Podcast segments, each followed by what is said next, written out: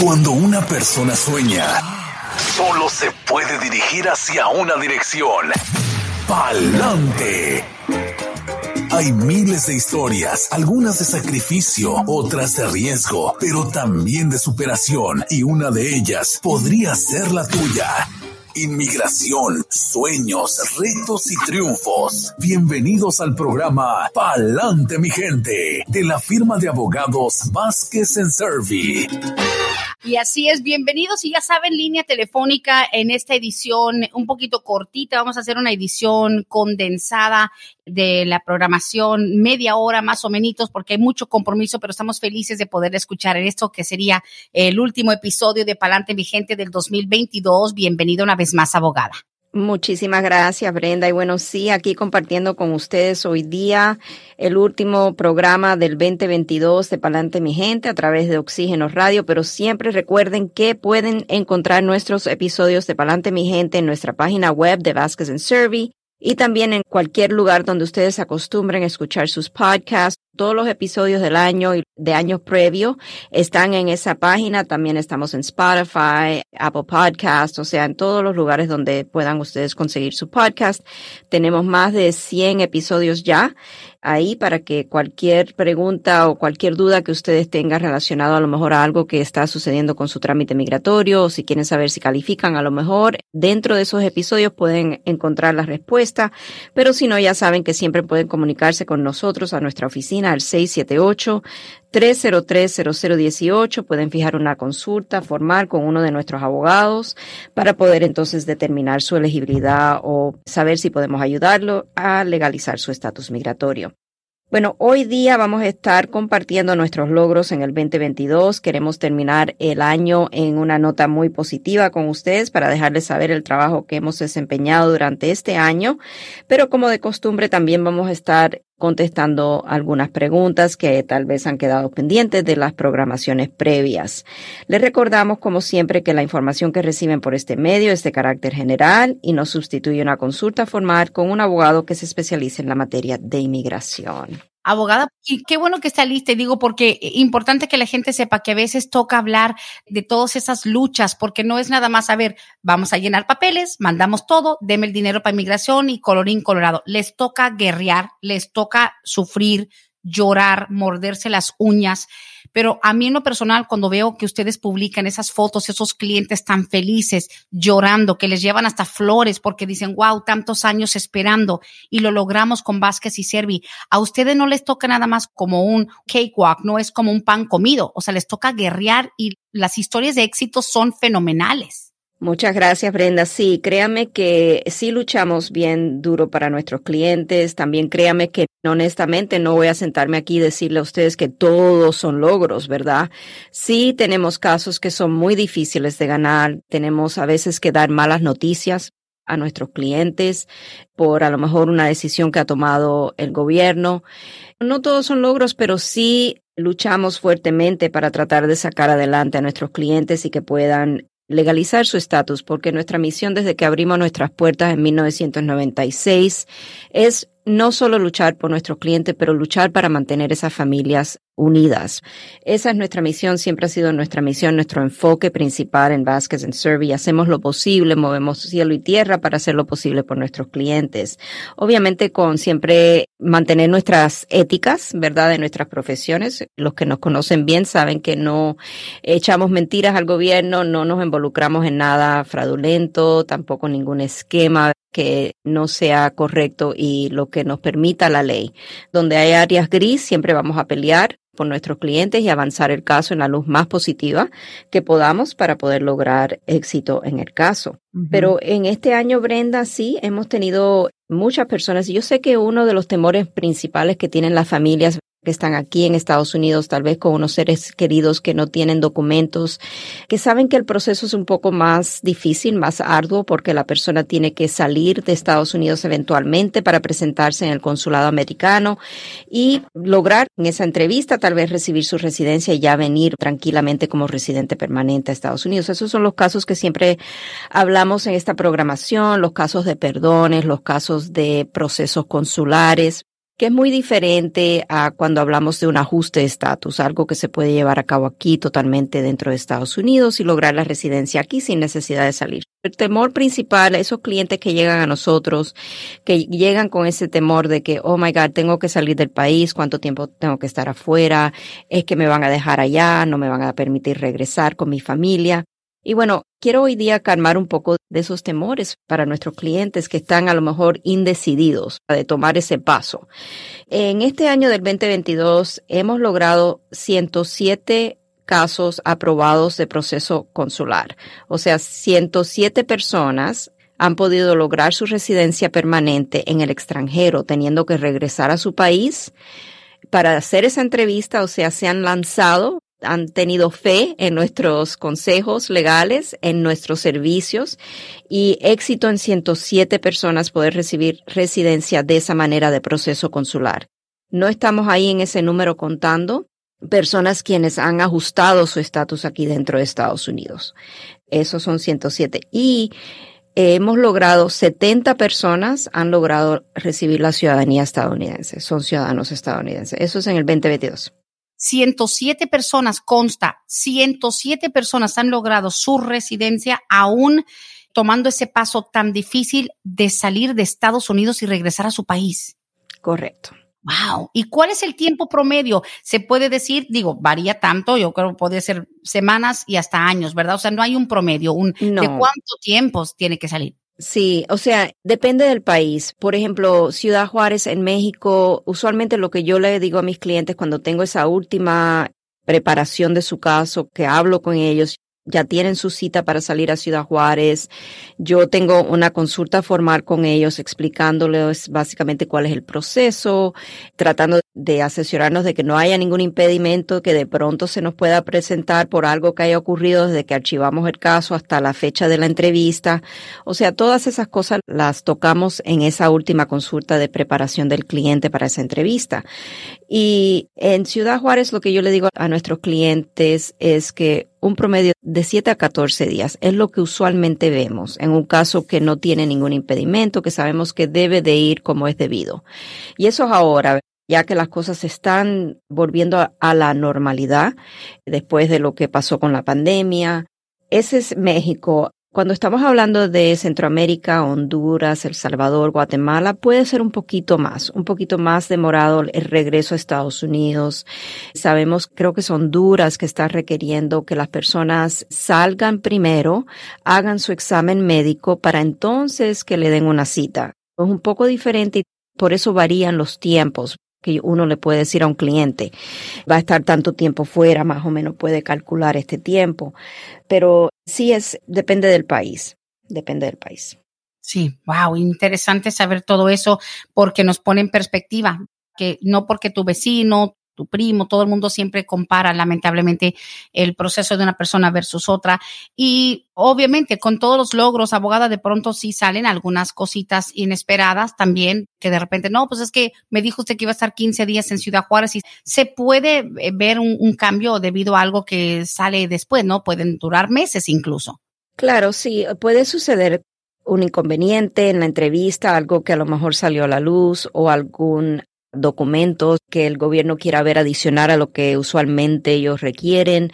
Eso puede suceder. Nosotros hacemos todo lo posible para cuando el cliente salga a su entrevista, que todos los documentos requeridos ya el gobierno los tenga. O sea, y le entregamos un paquete bien ordenado al cliente para que cuando esté en su entrevista, que no tenga la frustración de tener que, ¿dónde está ese documento que me está pidiendo? Todo va marcado, va bien ordenado.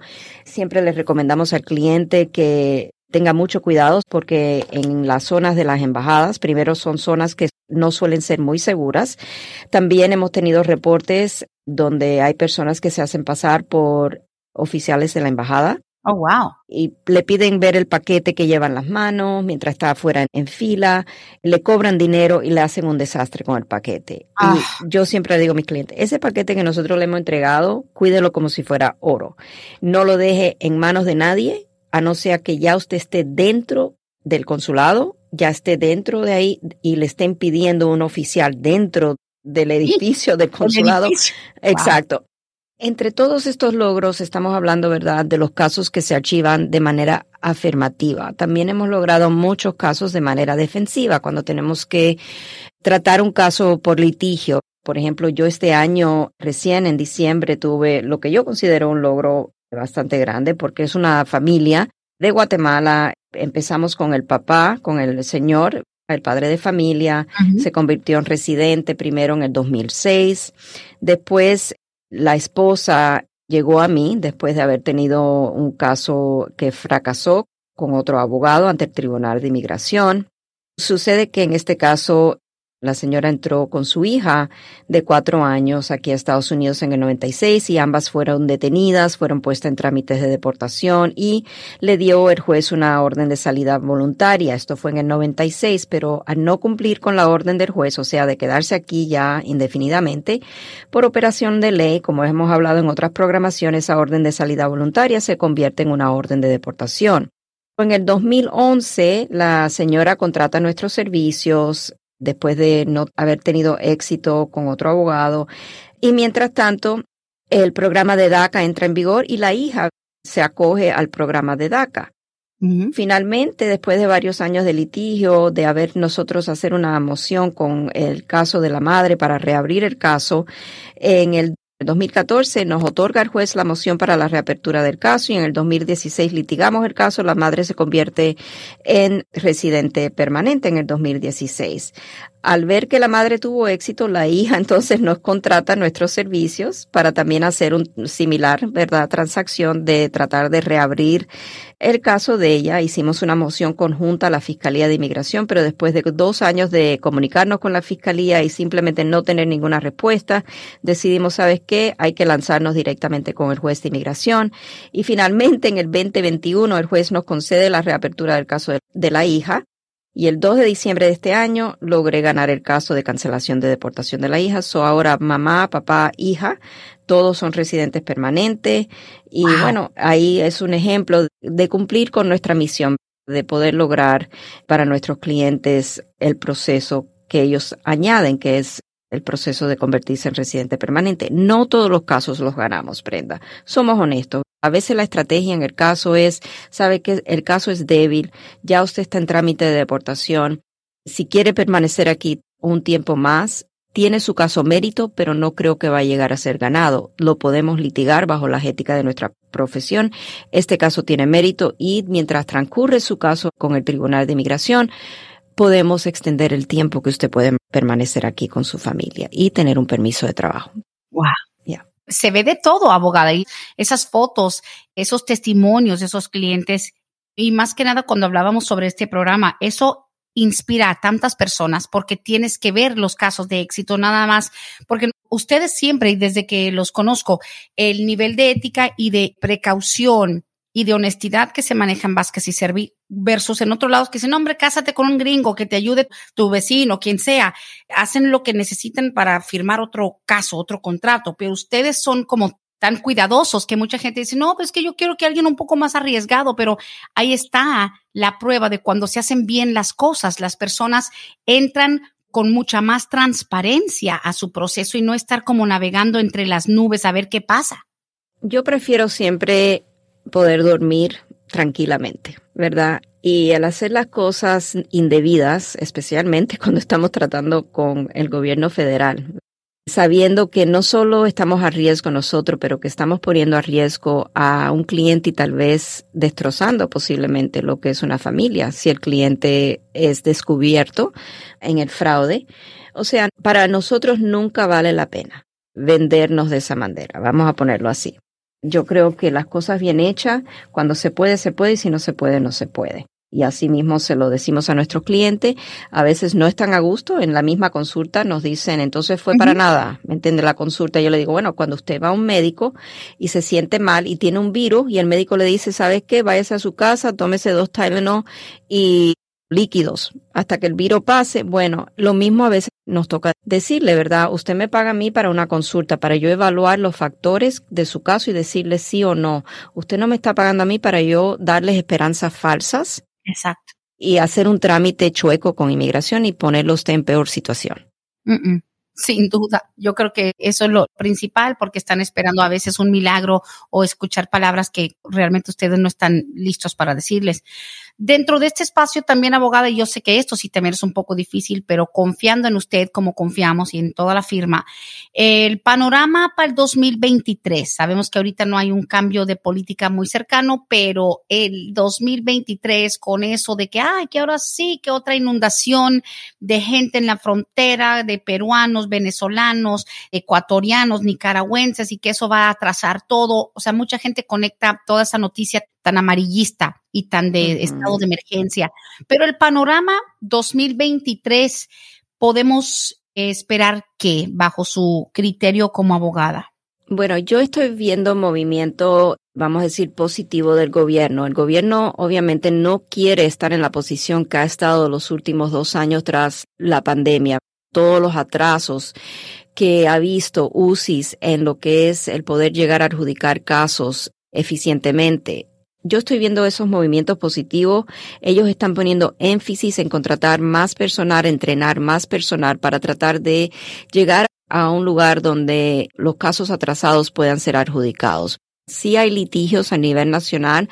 Por ejemplo, él ahora está pidiendo a ver quién se quiere unir al litigio de los casos de perdones, que sabemos que se están demorando treinta y tantos meses para que UCIS adjudique un trámite de un perdón. O sea, es muy larga la espera. Y se puede ver el movimiento positivo en que ellos están reconociendo que sí estamos atrasados en nuestros tiempos de procesamiento y por esta razón vamos a extender la tarjeta de residencia a 24 meses. Cuando la persona pide renovarla, vamos a extender los permisos de trabajo que califiquen para esta extensión automática.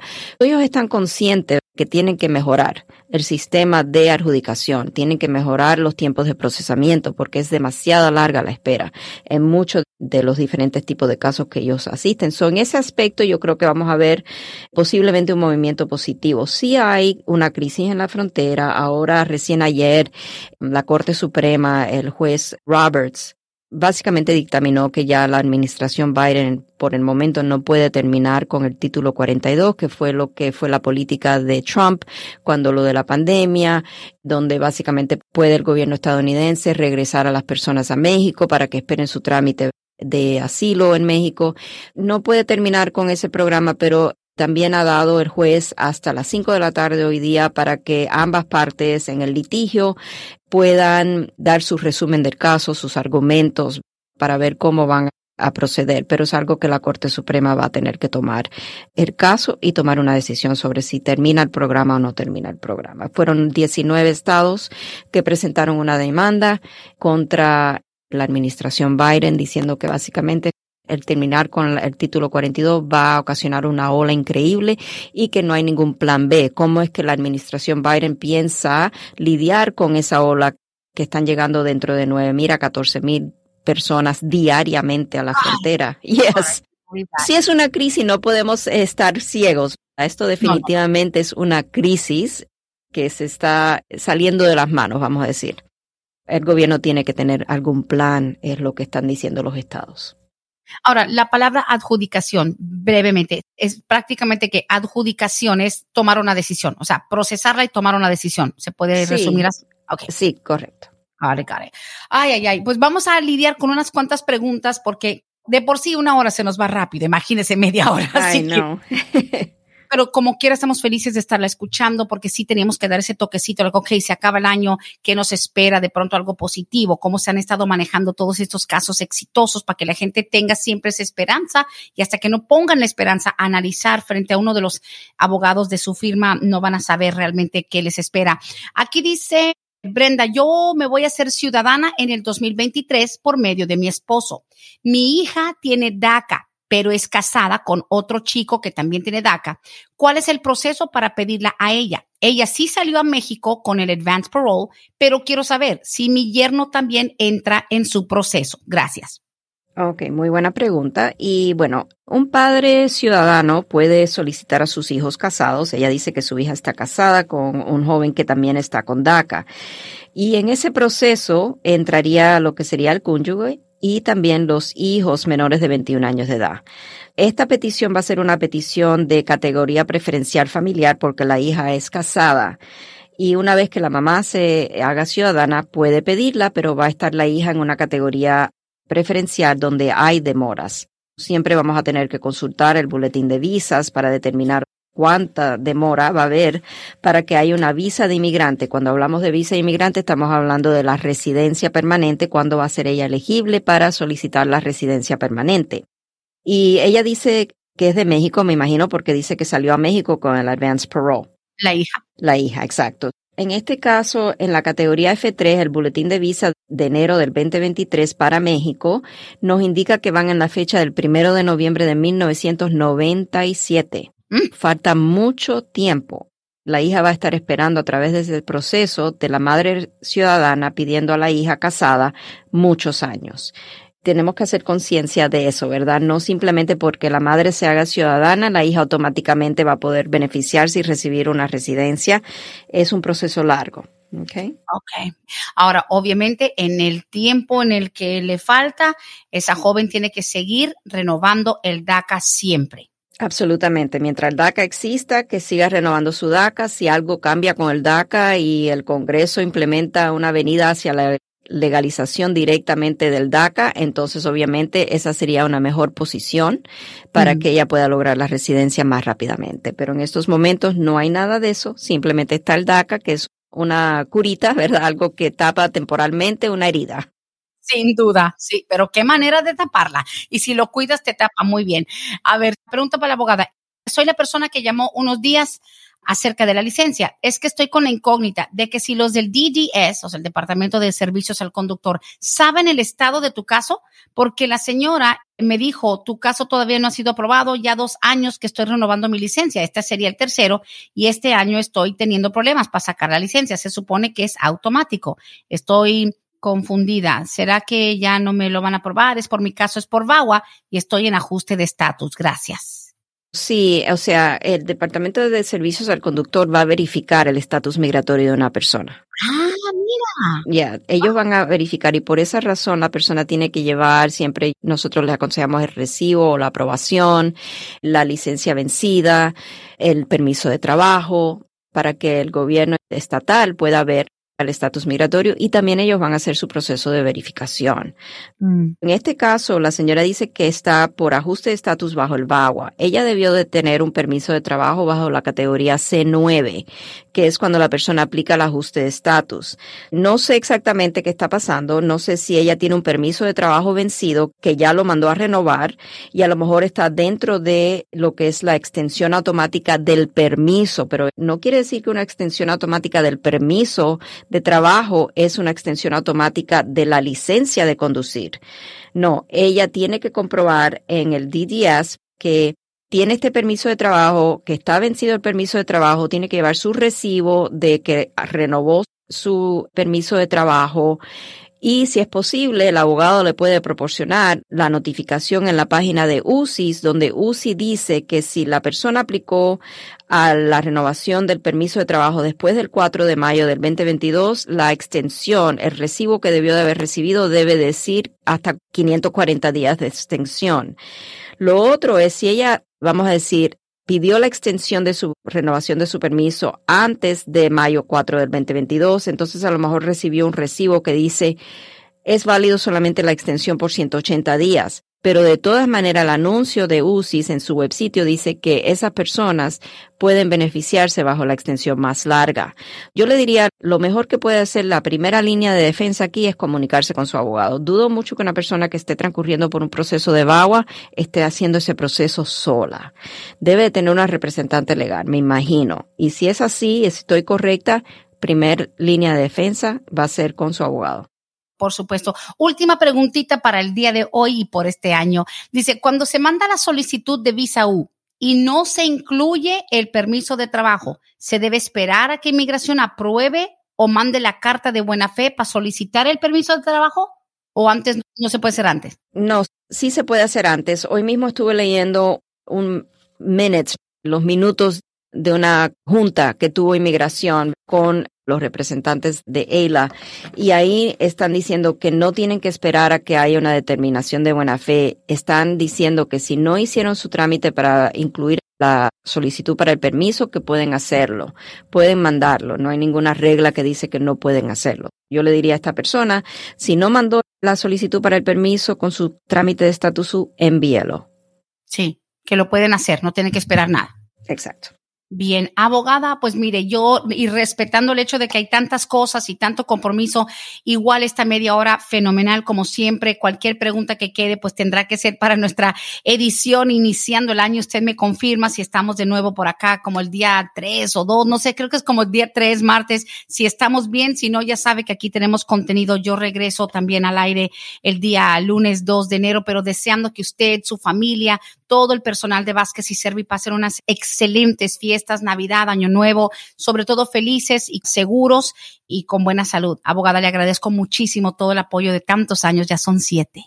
Sí, increíble Brenda y para nosotros ha sido tremendo placer y honor estar aquí compartiendo por Oxígeno Radio con nuestra comunidad. Le agradecemos mucho el espacio que nos brinda todos los días martes año tras año. Y bueno, también son nuestros deseos para ustedes, para todos nuestros radioescuchas, que tengan unas felices fiestas y un próspero año nuevo y todo lo mejor para todo el mundo en el 2023. Muchas bendiciones. Les recordamos que sí, Vázquez en Service vamos a estar cerrado este viernes 23, lunes 26 y también el día 2 de enero. Okay. Espero que todos puedan descansar. Nosotros pensamos poder descansar unos cuantos días. Sí, ¿no? Pues mire, muy buen viaje con su familia, un abrazo y como siempre agradeciendo tanta información y tanta honestidad y la tranquilidad que le puede dar a la gente que escucha Oxígeno Radio. Confiamos en usted y en todo el personal y es mucho cariño. Así que felices fiestas, Happy New Year, Merry Christmas, abogada y de verdad para usted y su familia lo mejor siempre. Muchas gracias, Brenda. Igualmente nuestros deseos para usted. Hasta aquí hemos llegado hoy, pero siempre vamos pa'lante, mi gente, con Vázquez en Servi. Hasta la próxima.